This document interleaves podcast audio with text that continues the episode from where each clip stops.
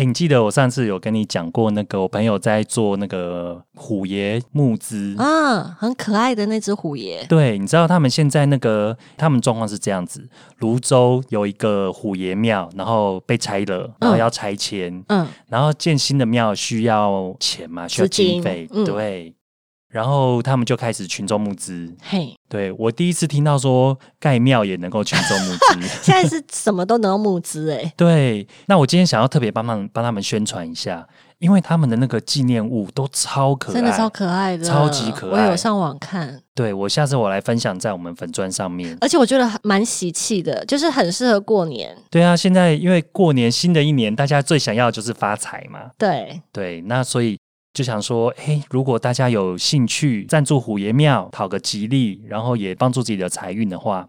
可以考虑上网搜寻盖庙特辑，对，然后搜寻虎爷就会出现他们的专案了。我们也来买一个放我们桌上，超可爱。对对对，我有赞助啊，真的。它最可爱的，我自己最喜欢的是它那个杯原子，就是小老虎 挂在那个杯子旁边那个。对，你就看虎爷，它就很可爱，两只手这样挂在杯子旁边，好可爱，趴在那样。对，希望大家支持喽。那我们。还是不免俗的，来进行我们的 slogan，当做当做一个开始嘛。干话要有人听，健康要你关心。欢迎来到医疗五四三，我是泰德，我是贝尔。然后今天我们的来宾是 Melody 廖伟玲，智商心理师。Hello。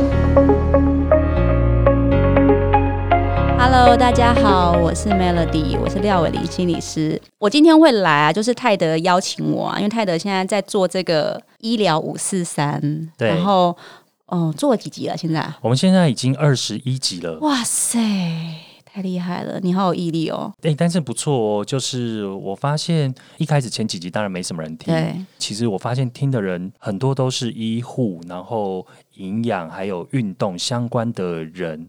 然后还有蛮多医生有在听，对，还蛮奇妙的。现在呃，流量还不错哎，真的，对，流量还不错。你这样我会很紧张，你要告诉我都没什么人听。没有没有没有没有，我们现在把那个 Clubhouse 突然关起来。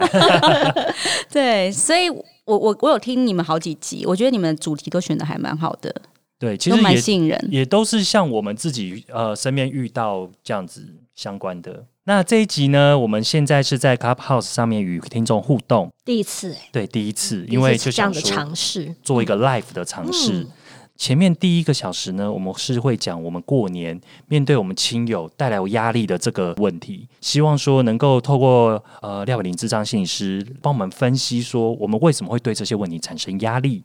哎，伟林，你们今年会回家吗？你们平常过年怎么过？我们哦，哎，因为疫情的关系，今年可能不会回去了。不过以前像我是台中人，我过年就回台中，然后我现在是高雄人，我们会回高雄，所以过年就会蛮忙的，有没有？先回高雄，然后初二再回台中，这样还应付两大家族，很 对，这样蛮辛苦的。你的这些问题会一次会被问两次。对，因为像我也会常常被问，呃，就是我自己的老妈，她也会问说，哎，你什么时候你交女朋友啊？你什么时候要结婚啊？你工作怎么样啊？这些问题，嗯，平常心情还好，但是有的时候我就会觉得压力很大。那这些压力的来源呢？可是其他人问我，就是其他人对我长辈就是只是关心，问问我的工作，我就觉得关心。可是尤其是我老妈自己这样问我的时候，我就觉得压力很大。所以我觉得是问的人跟对为什么为什么说有的时候我对我老妈为什么特别的不耐烦？对他问了这个问题，我知道他是关心我，是不是因为他是比较常问？问哦，其实也没有很常问呢。但是他问的时候，我都会觉得好像好像是我心中的一个地雷啊。我觉得其实因为我们在不在意那个人。就会决定那个人对我们的影响有多大嘛？像一般亲戚，他问你也知道，他其实随便问问他，下次他就忘记他问了什么。对，可是妈妈，你知道他是真的很关心你，很在意你。那我觉得我们妈妈是我们这辈子最爱的女人，我们永远都会很希望达成她的期待。所以这个东西啊，大家就讲情绪界限，其实这个就是情绪界限呢，就是爸爸妈妈的要求，你你会不会觉得你应该都要达到？当你的情绪界限跟爸爸妈妈界限越不是很清楚的时候，你越觉得妈妈希望我这样子做，那我是不是就应该这样做？因为我们中国人也会觉得这才是孝你顺刚刚讲到情绪界限，然后嗯有界限就表示它有清楚跟模糊之分。那我怎么样去画出一个情清楚的情绪界限呢？要先画出这界限，要先觉察你的界限嗯清不清楚。对，其实我觉得大部分的人不在于划界限，因为他根本就没有知道有界限的东西。因为啊，这个要先从那个，哎，我们一开始就要聊这么 就是我以家庭学派来看啊，其实你们知道心理治疗很多的学派，那家族治疗是一个后现代一个比较，其实也是蛮热门。像大家知道萨提尔嘛，现在萨提尔在台湾很红嘛，萨提尔是家族治疗的一个学派。那家族治疗有很多很多的学派，那都有一个很基本的观点，就是家族他每一个家庭的成员，他们都是家族的一员。就像他们说用一群牛来讲好了，就是如果啊，这个所有的家庭成员就像关在一个牛圈的里面的牛，然后只要有一只牛开始紧张，然后它的情绪就会这样渲染渲染，所有的牛都会开始紧张。所以其实家庭也是这样哦，就是家族里面的每一个人都会互相的牵动对方。如果你是个成年的孩子，其实就是要开始去跟爸爸妈妈在划分界限了嘛。最经典的家庭就是父母子，这是一个最基本的一个家庭三角形嘛。那这是非常紧密的关系。可是当我们成年的时候，其实我们可能要去创建自己的小家庭，那我们可能要长成独立的个体。那这个时候，那我们很容易还是维持在小时候，我们很在意爸爸妈妈的一言一行，我们很希望可以在爸爸妈妈面前，我们是一个很好的孩子，做到他们对我们所有的要求跟希望。即使我们现在已对经几岁，对，成没关系，这个我会逼。对，这个会减掉。二十五，我们已经二十五岁，其实我们已经三十岁。我们对我们还是会很希望可以达成爸爸妈妈的期待，可这个东西就是我们开始要划界限了。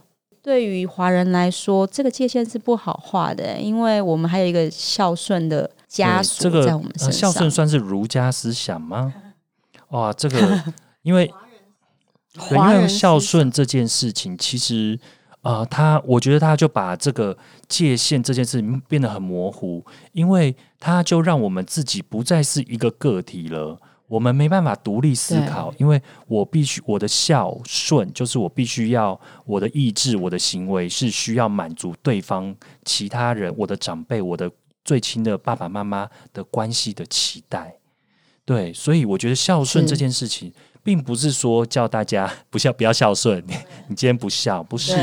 我非常喜欢聊心理的话题，是因为我在这几年嗯我的工作跟家庭，就是让我有一些很大的成长。我觉得过去我的确我自己觉得我还蛮孝顺的，所以其实我蛮没有自我的。以前我我本来想要想要听后面再讲这件事情，对，那、哦对，好那慢慢来不过没关系，我先讲。第一个是，其实后来我我大家都有看过说，呃，《被讨厌的勇气》这本书。这本书呢，有其实它是一个，也是一个心理学派，叫阿德勒，他是弗洛伊德的学生。他的理论就是，你其实每个人都找得到幸福，但是呢，每个人你的痛苦来源都是来自于人际关系。你今天所有的烦恼都是来自于所你的人际关系。那所以第一件事情，他就要教教导你说，你要找到自我。什么叫找到自我？其实我在三十到嗯现在，一定要保今天这，个梗要玩几次？我在我 因为我后悔我说我是那没关我是你的同学，没让你几岁我就对几岁。没有他，他可能重考了十啊，年、对我考医学系，哦。嗯，而且我记得我是我们班 最小的，哇，你这个 你这人怎么这样？这样也要比？烦哦。对，好了，对这你的以那个时候我想要找到自我，因为其实，在学呃求学过程中，从小就到大就是念书、念书、考试，然后考得不错，然后大家都给你称赞、拍手，然后得到工好的工作，就觉得你好好念书就会有好的工作、好的未来。但后来发现，诶，其实不是诶，其实发现你的对，被骗了就是你的，学习的专业，还有就是你的呃未来社会找工作，并不是想象的那个样子。那我就一常常会不知道说我人生到底要做什么工作，要干嘛。所以是念错戏的关系我们是念的是那个系，不好说念错了，因为我们同学还是都非常有成就，我们两个也不差。对，所以这就是我接下来讲的第一个。其实 我觉得，就面对这些长辈的压力啊，我自己有很多的一些感受。那我的第一个方法就是，我先我先认清自我，我是接受我自己，就是我接受我自己，我不是我班，我不是最有成就的那一个，我接受我自己说，我其实做这样子的工作也不错，不是说我就烂，不是对，你知道，就是比个大拇指说 我就烂，我就烂，我就烂超棒的、那个时候是能够说我就烂是一个非常大的 被讨厌的勇气。因为你完全不在乎别人了，我觉得不是，我觉得我就烂。其实后面为什么会这么受欢迎，其实是以心理学的角度来看，他其实是接受了我其实是有缺点的，我接接受我其实没没有那么那么的完美。我觉得其实是很棒的一个概念，只是他用一个很好笑的方式。我觉得你讲的非常好，因为我就接受了我自己，其实我是有缺点的，我其实也是没有那么完美，我并不用在人生所有面向我都拿到一百分，这是一开始。是那接下来就是，所以我当我知道这样子之后，我就知道说我不用再去演一个演一个虚假的我，各个面向都是一百分的我，去满足我的家人、我的我的爸妈、我的我的爷爷奶奶、我的亲友，在他们面前，我不不需要再表演成一个资优生，我不需要再表演一个社会精英的样子。所以你是说，因为我们回到那个过年的主题哦，所以是不是因为我们都希望在长辈面前，就是在过年过节的场合，不要是那个被别人比下去的，然后被别人说：“哎呀，你怎么好像不如你的其他的同辈的亲戚？”那个压力是很大的，因为长辈，尤其是爸妈，当然都希望他们的小孩是别人家的小孩。希望他们的小孩是完美的。那因为家过年的时候，又是大家家族会聚在一起的时候，难免一定都会比较。对真的，哎，是这个是大家怕过年的原因。其实我觉得蛮主要诶、你看，其实因为我们呃医疗五四三嘛，其实蛮多呃医护同业跟我们交流的。其实你知道对过年的时候，过年班其实蛮热门的。对啊，真的哦过年班大家抢着要哎、真的哦、对啊因为哎你最有经验了。平常值呃平常值班大家都觉得很烦嘛，对，但是过年尤其是除夕除夕夜的班，对，或是呃除夕夜、大年初一、小年夜的班，其实都很热门，大家都抢着，因为这样你就不用回家。第一是不用回家准备，不用回家大扫除，不用回家准备年夜饭，然后不用回家应付公婆 还有长辈的关心，这样。可是你们医护人员就已经是人生胜利组了，你们都不想回家，那我们该怎么办？我觉得这个问题，不管你是 人生哪一组，都会面临到的真的啊不管你做什么职业，一定都会面临到过年大家的关系。所以，即使你已经身为是别人看起来你已经是很很棒，你已经当医生，然后很有成就，你还是会觉得，哎、你刚刚那个口口气，我很好奇 就跟你讲，妈妈绝对找得到东西念，哦，像他念你什么？各个年龄阶段会念不同的东西、啊。像是什么？爸妈怎么可能找不到东西念自己的小孩？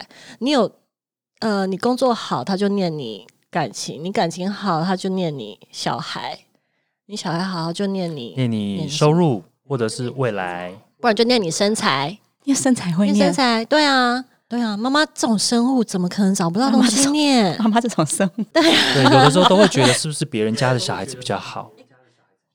哎、刚刚那句话，你老公频频点头、哎，别人家他就是别人家的小孩啊，就是妈妈这种生物，你知道，不要说别人，我就是常常在我老公旁边的时候，我就觉得他就是别人家的小孩，我就是那个比较差的。他摇头，就是我说实在，我跟我先生也是大学就认识，然后我常常也会觉得说，哎、我们大家都是台大毕业啊，为什么他那么优秀？我怎么跟他比起来？我就觉得我样样不如他。我我我想要来讲一下我自己的八卦。我们家过年的时候啊，我爷爷他就会点名每一个人说你们联考的分数几分，哦，然后我是长孙，他就会说为什么你不考医生？因为我爷爷很希望我当医生，然后他就会每一年过年就把我生物考三十分这件事情重新再讲一次，然后就说就叫你去当医生不当，看看你现在怎么样。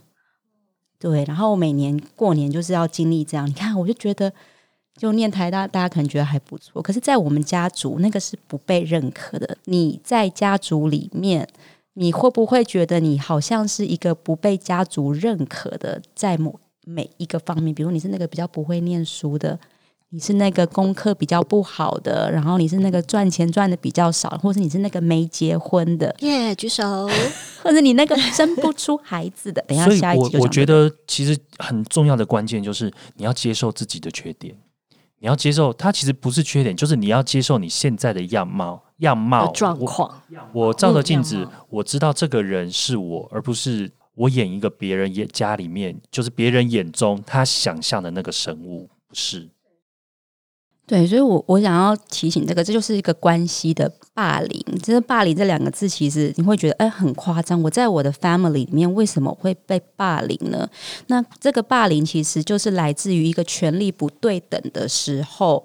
那一就是有些人会他在位置高的地方，他很容易不经意的就会说出一些话，他可能不是有意，可是他已经造成霸凌。我觉得这很重要，所以我还蛮想讲，像什么在这个华人或在全世界里面，年纪大的人是地位比较高的嘛？对，就是你的阿伯啊，你的借公啊，你的这种，他们很有理由的可以对你说一些教育的话，嗯，然后还有什么？那个异性恋者的地位是比同性恋者高的，这个不是我说，这个是在这个是主流社会价值观，所以那个不结婚的、没有交女朋友的、没有交男朋友的，他就会用关心的眼神，可是那个可能就变成一个霸凌，嗯，对，然后有结婚的可能地位高于单身的，然后有生小孩的地位又高于没生小孩的，要生一男一女的，生男孩的又比。生男对，对，所以这个关系的不对等就会变成一种可能的霸凌。这个东西，我觉得有时候你会觉得是关心，因为你看得出来那个亲戚是在关心你。可有时候你会觉得那个他是关心，还是他是不怀好意的，为了要证明他的地位比我高，或是证明他比我棒，所以他故意会问我这些问题。有的时候是这样子，对，所以这会让我很。我本来觉得这叫情绪勒索，但是你这样子讲的时候，嗯原来它叫做关系的霸凌。这种关系的霸凌跟情绪的勒索，这样有什么差异呢？因为我们常常讲情绪勒索，情绪勒索。对情绪勒索，我觉得有点被滥用了。看长常常喜欢跟我说，他常常被情绪勒索。其实情绪勒索它有一个重点哦，就是他是要去控制你，他要借着你跟他之间的关系，他去控制你。比如说，我都是为你好啊，或是哦，我把你养这么大，你怎么可以这样对我？或者是哇，我以为你是你是好女人呢，你怎么会做出这种不是好女人的事情？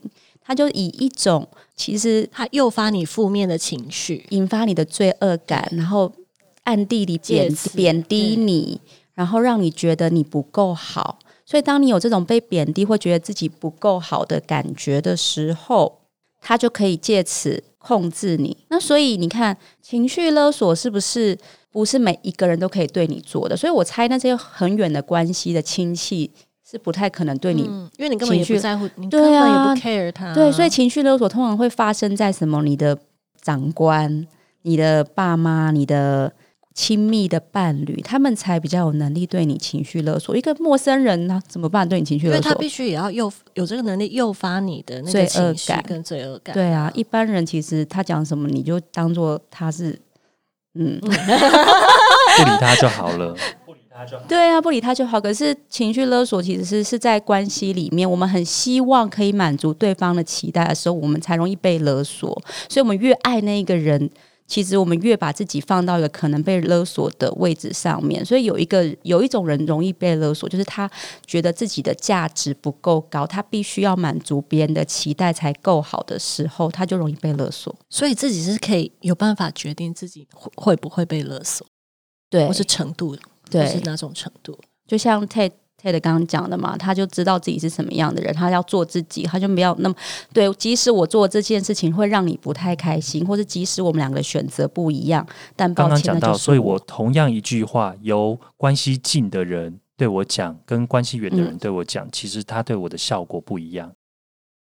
是，哎，我我会讲一个，我们在做督导的老我的老师啊，他会说，像个案讲什么啊，有时候你就把它当 bullshit。这句话人家觉得很荒谬，可是你要知道，有时候我们说出来的话，你们就不要。他的意思是说，你们不要去聆听字面上的意思，而是你可以像他就教我们吸一口气，去感觉一下那个个案的情绪。所以，当有一个人说一句话，像你的亲戚说一句话的时候，其实你吸一口气，你可以感觉到他的情绪是什么？他是真的关心你，他担心你，还是他只是真的只是想要证明他比你好？所以你其实是感觉得出来的。当他不是真的对你好的时候，你你会感觉出来，所以你才会觉得不舒服。不然的话，你其实只是觉得有点尴尬，对或是不知道这个感觉就有点像是，因为我们讲感觉好像很模糊，其实它就是一种非语言性的讯息，比如说从眼神、嗯。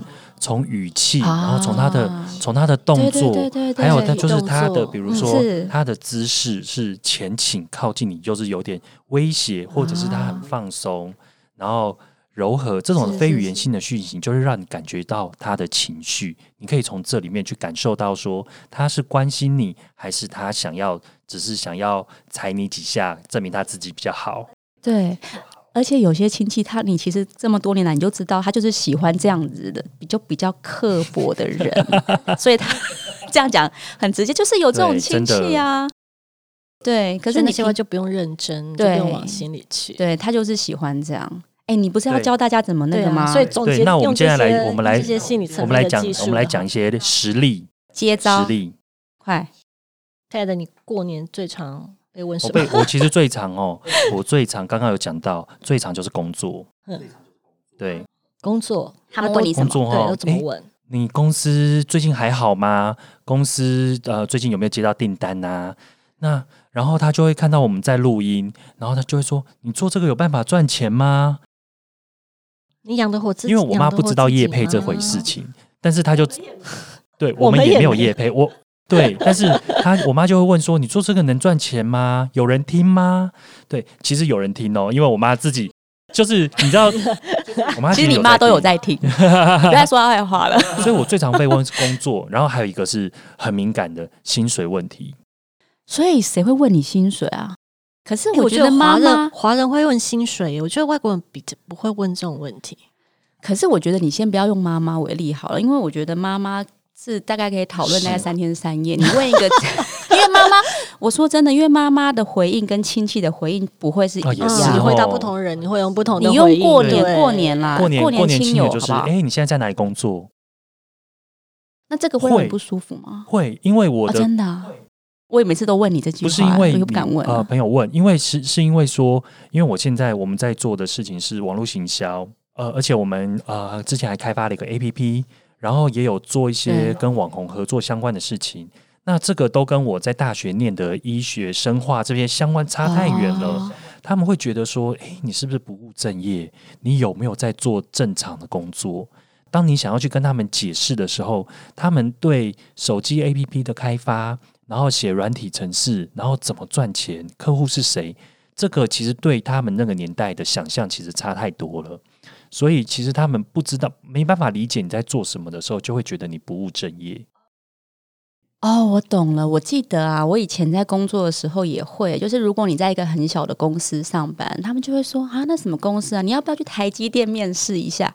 就这种感觉，就是就是当你的公司嗯，不见经传的时候，这也是一个被人家好像会想要劝你去大公司或更好的工作，其实感觉是很不舒服的。不然就是很想要叫你去考公务对，员。公务员对真的不，就是不管，反正他已经不管你的回答是什么了，他已经想好他的回答了。就是 你为什么，就是说，哎、那为什么不去考公务员？很稳定啊碗。，对啊，对，又不用怕失业。所以那怎么我跟你讲，办快点我跟你讲教我们怎么后来我就是应对第一个，我就会跟他说：“哎、那个如果他不是那么了解，不太知道我的工作是的性质是什么的时候，我就会很简单的跟他说啊，我在做行销，我不我就不跟他讲实话，因为反正他也你也不用没有。”听听就算了，听他也只是随便问一问。了 对啊，下次还是会对对，问你一样他下次问，哎、我在做行销，哎、公司还不错哦，哦，你就是这样子哈哈带过。那第二个是，第二个是那个如果有问到说，哎、那那个赚的赚的还行吗？他其实有的时候他不是想要问我我赚多少钱，他不是真的想问数字。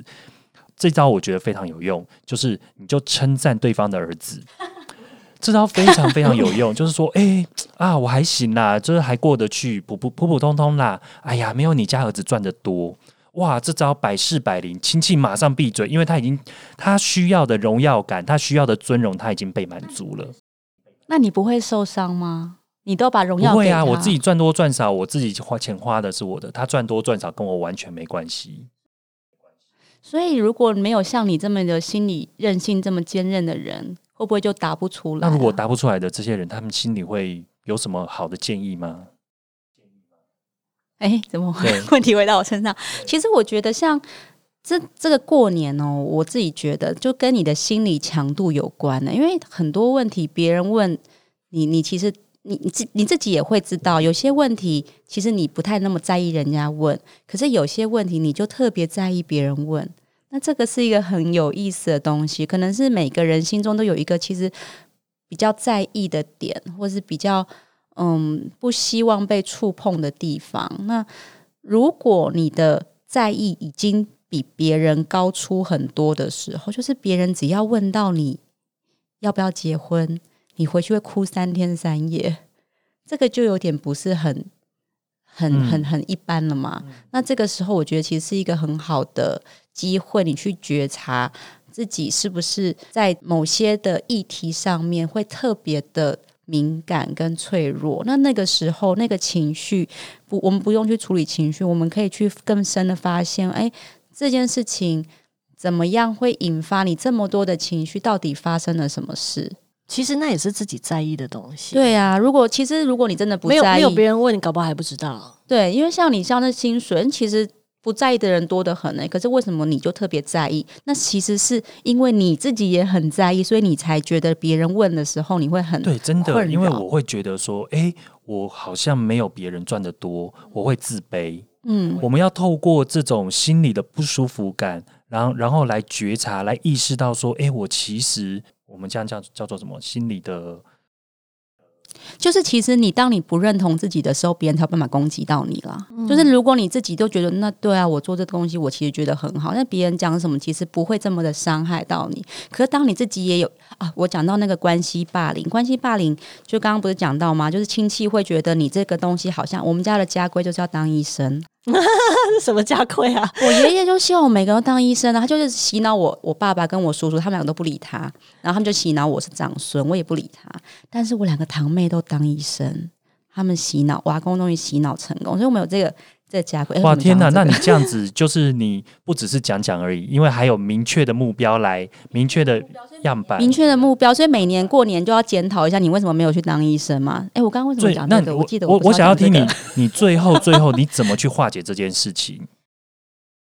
啊，我想到我讲什么了。我想到就是，当你内化了他的价值观的时候，当你最后也觉得对我应该当医生，但我没有当的时候，你内化他的价值观，你就会开始觉得自己真的没有价值，你就会觉得自己真的不够好。他们说，哦，这种被霸凌最后的呃有一些症状，就很像创伤症候群。你会觉得被孤立，你甚至睡不好，你就觉得没有价值感，甚至想死。那真正的原因就是，当你听到这些话的时候，你是真的相信他吗？你真的相信他说的？为什么你不去找一个好的公务员工作，或是当医生？如果你真真的把他的这些话吃进心里，那你就是会一直受伤的人。刚刚是在都是在讲说自己内心的，你说内心的强大嘛，就是对对但是如果说回归到我们应对方面，你你自己知道是这样，但是你要怎么回答啊对方？对，总是要 social 一下啊，总是要 say something 啊，就是那你要怎么去回答，然后让这个场面不至于那么尴尬，或者是回答的漂亮。好，所以这个东西回到你有没有真的受伤？如果你不受伤的时候，其实你怎么回答都是都是笑笑的都是很简单的。这个是这是第一个。那但是我觉得大部分人没有这么有坚强啊。你像像我那个没有没有考上医生，我也觉得我疗愈二十年才有办法做那么心理智商做那么多年，我觉得我才有办法回复。所以我觉得其实是没有那么容易的。那后来就是划清情绪界限。那我后来我听的时候，我其实是我可以感觉到。他其实想要当医生的是他，不是我啊！我可以感觉到他那个那个人说的时候，他自己其实是他带着他自己的情绪。那我我我可以告诉自己，那我不要收嘛？那我要怎么回应他？我可以，我我就是嗯，我想想看哦，一般的情况不要讲我好了。一般的情况就是先呼应再引导，呼应就是说，哇，谢谢你的关心。我我想你你医生的确是一个很好的职业，嗯，那。哎，不过我有更想做的事，所以你还是，如果你是有办法呼应他，说谢谢他的关心，然后理解他为什么要这样子对你说，比如说，哦，我知道公务员真的是一个很好的工作，很稳定，但是我想做别的，或是哦，我知道爸爸妈妈是关心我的那个，想要我找一个好对象，有一个好对象真的是很不错，我也想要有一个好的关系，那只是我现在还在找。所以，当你先接收他的关心，然后呼应他，谢谢他，然后你再说出你的想要，那这个关系就不会破裂，或是你们的对话就还是还是可以柔顺的这样子走下去，而不是说我不要，我不是，我拒绝，让关系变得很紧绷。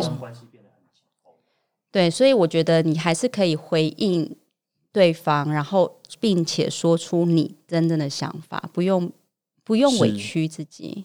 所以用呼应再引导的这样子，一直的照样造句下去，就可以，就是所有的问题都用这样子的方式。我们来做个练习。那就用最近学测，最近学测刚考完，对，那那个被你们家也有也有小朋友亲戚的小朋友去刚考完学测，对，对啊，那这次我想这次今年过年回家，他应该会很艰辛，因为大家一定会一直问他。对，所以那的比如说，哎，那你这次学测考试有没有信心呢？或者是他的爸爸妈妈会被呃长辈问到说，哎，你们家小朋友，你们家小朋友考的还好吗？哇，那你爸爸妈妈都很会念书哎，那如果你考不好的话，你不要丢你爸爸妈妈的脸哦。哦，对啊，常常听到这种那种长辈的那种关系吧，关系霸凌。对，那如果是那如果是照刚刚呃伟林这样子讲的话，我们这边怎么去应对？我在考你啊，我在考你吗？哎，可是，一般青少年真的不会做这种什么呼应，所以其实其实应该是我们如果对我们怎么帮他帮助他？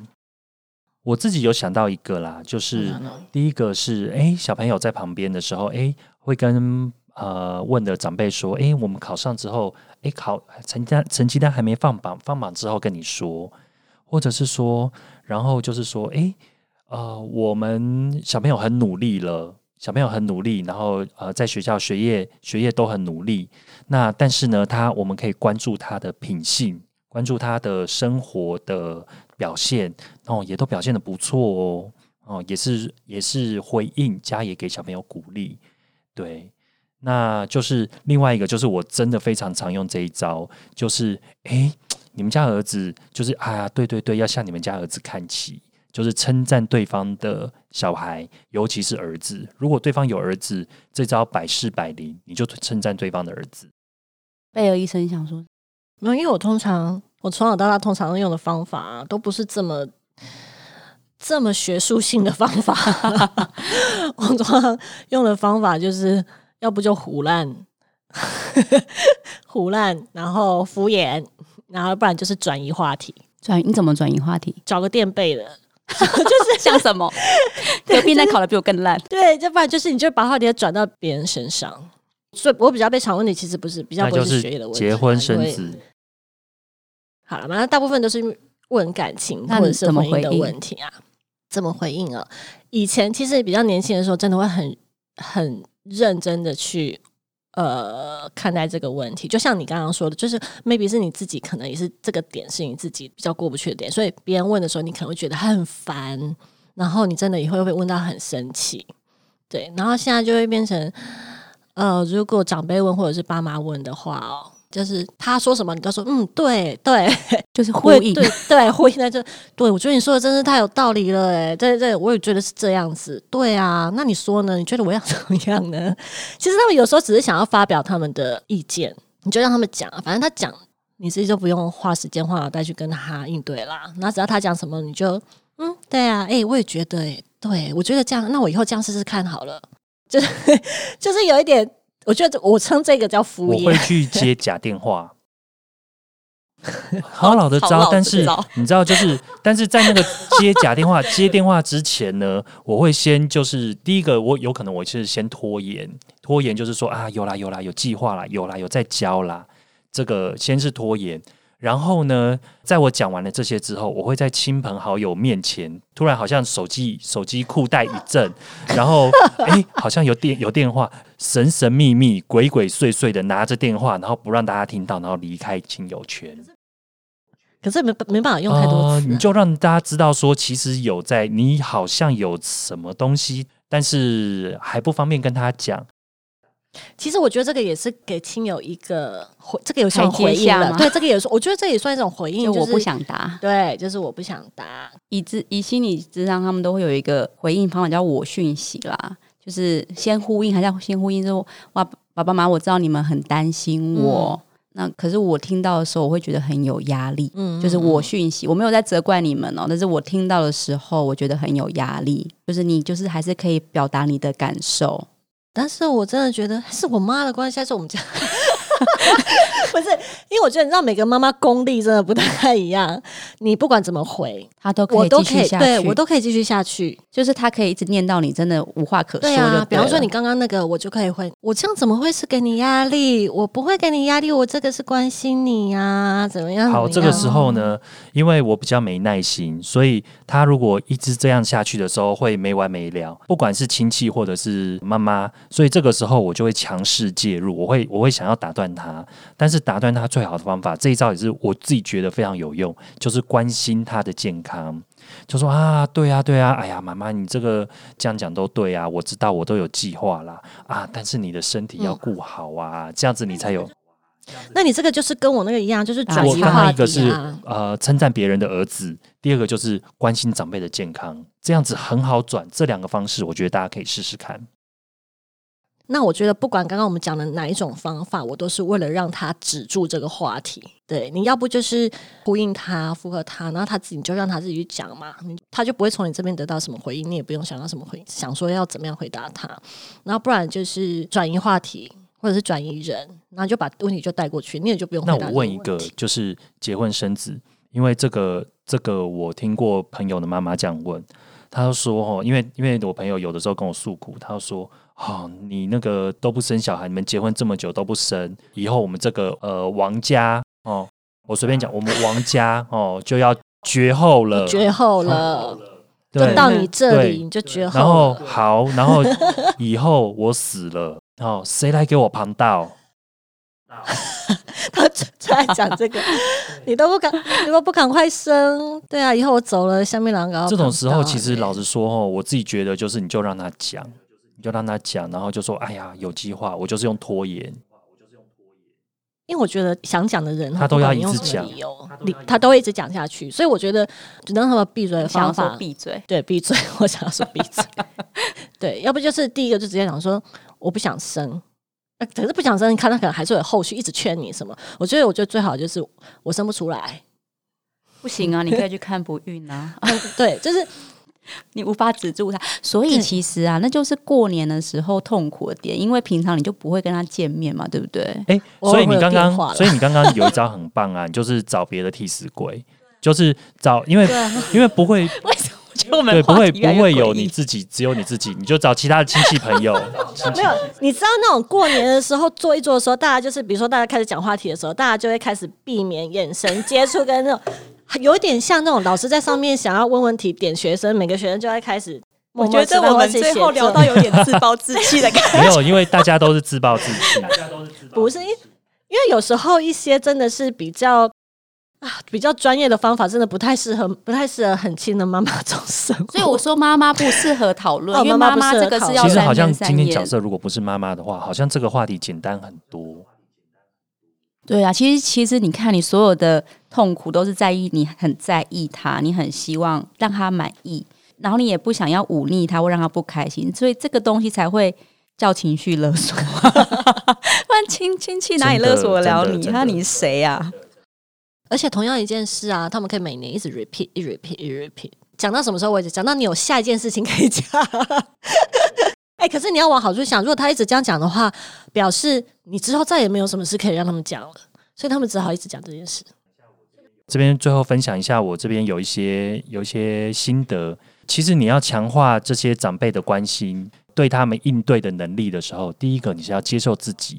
就像刚刚我们讲到自嘲，也是一个很好的方法。诶我就烂。对，其实 这是我这是这是我们第一个很好的方法。那第二个是，你千万要记得，我们叫做课题分离。他不爽，那是他家的事。刚刚我们伟林心理师也有讲到了，那是他的情绪，你不用去接收他的情绪，因为我们人都会有一个倾向去去接收人家的情绪。我们要知道，那是他的期待，他希望你当医生，那是他的事情，不是我的事情。这个叫做课题分离。那最后一个呢，我们叫做社会意识，就是你要知道说，我们什么叫做社会？其实两个人以上就叫做社会。当我跟这个舅公，我在他这边得不到他的认同的时候，我要课题分离，就是他不认同我，那是他的事情。那我可以去我更大的群体里面去找到我的认同，在我的同学，在我的医院，甚至说我有做一些公益活动，在我的社会、我的志工，我都可以得到我的认同。那这个认同怎么得到？不是说我表现很好，然后大家给我拍拍手，不是。而是我付出，我我对大家产生贡献，我只要产生了贡献，我就会自我肯定、自我价值。所以从这里开始，你就不用再因为去迎合别的长辈，然后去满足他的期待，去改变你自己，让你自己觉得说啊，过年这些问题都好有压力哦。所以你只要强化你自己，接受你自己，然后长辈的这些问题，你就是哈哈一笑，那关心他的健康，关心他儿子的健康。然后称赞他的儿子、女儿，或者是称赞他的家族，我觉得把话赶题转到那个人的。身上，或者是开始称赞他们家的人，我觉得这个方法是还蛮蛮好的。对，对，让自己成为面镜子，对对把他讲的话反射回去。哈哈哈哈哈！我觉得很重要，就是一定要把别人的期待分开，就是他的期待是他的期待，我不一定要去迎合他的期待。我觉得最可怕的就是你内化了家族对你的期待，就是你一定要考第一志愿，或者你一定要当医生，或者是你一定要结婚生小孩、生儿子这些东西。如果你没有办法分清楚，你真的接受这样才是对的的时候，真的会有很多很多的受苦从此而来。对，那我们今天就谢谢伟林心理师来跟我们分享他的一些经验。那也可以搜寻廖伟玲智商心理师，他的网页、他的 FB、IG 都有很多资讯的分享。那医疗五十三，我们下周见，拜拜拜拜。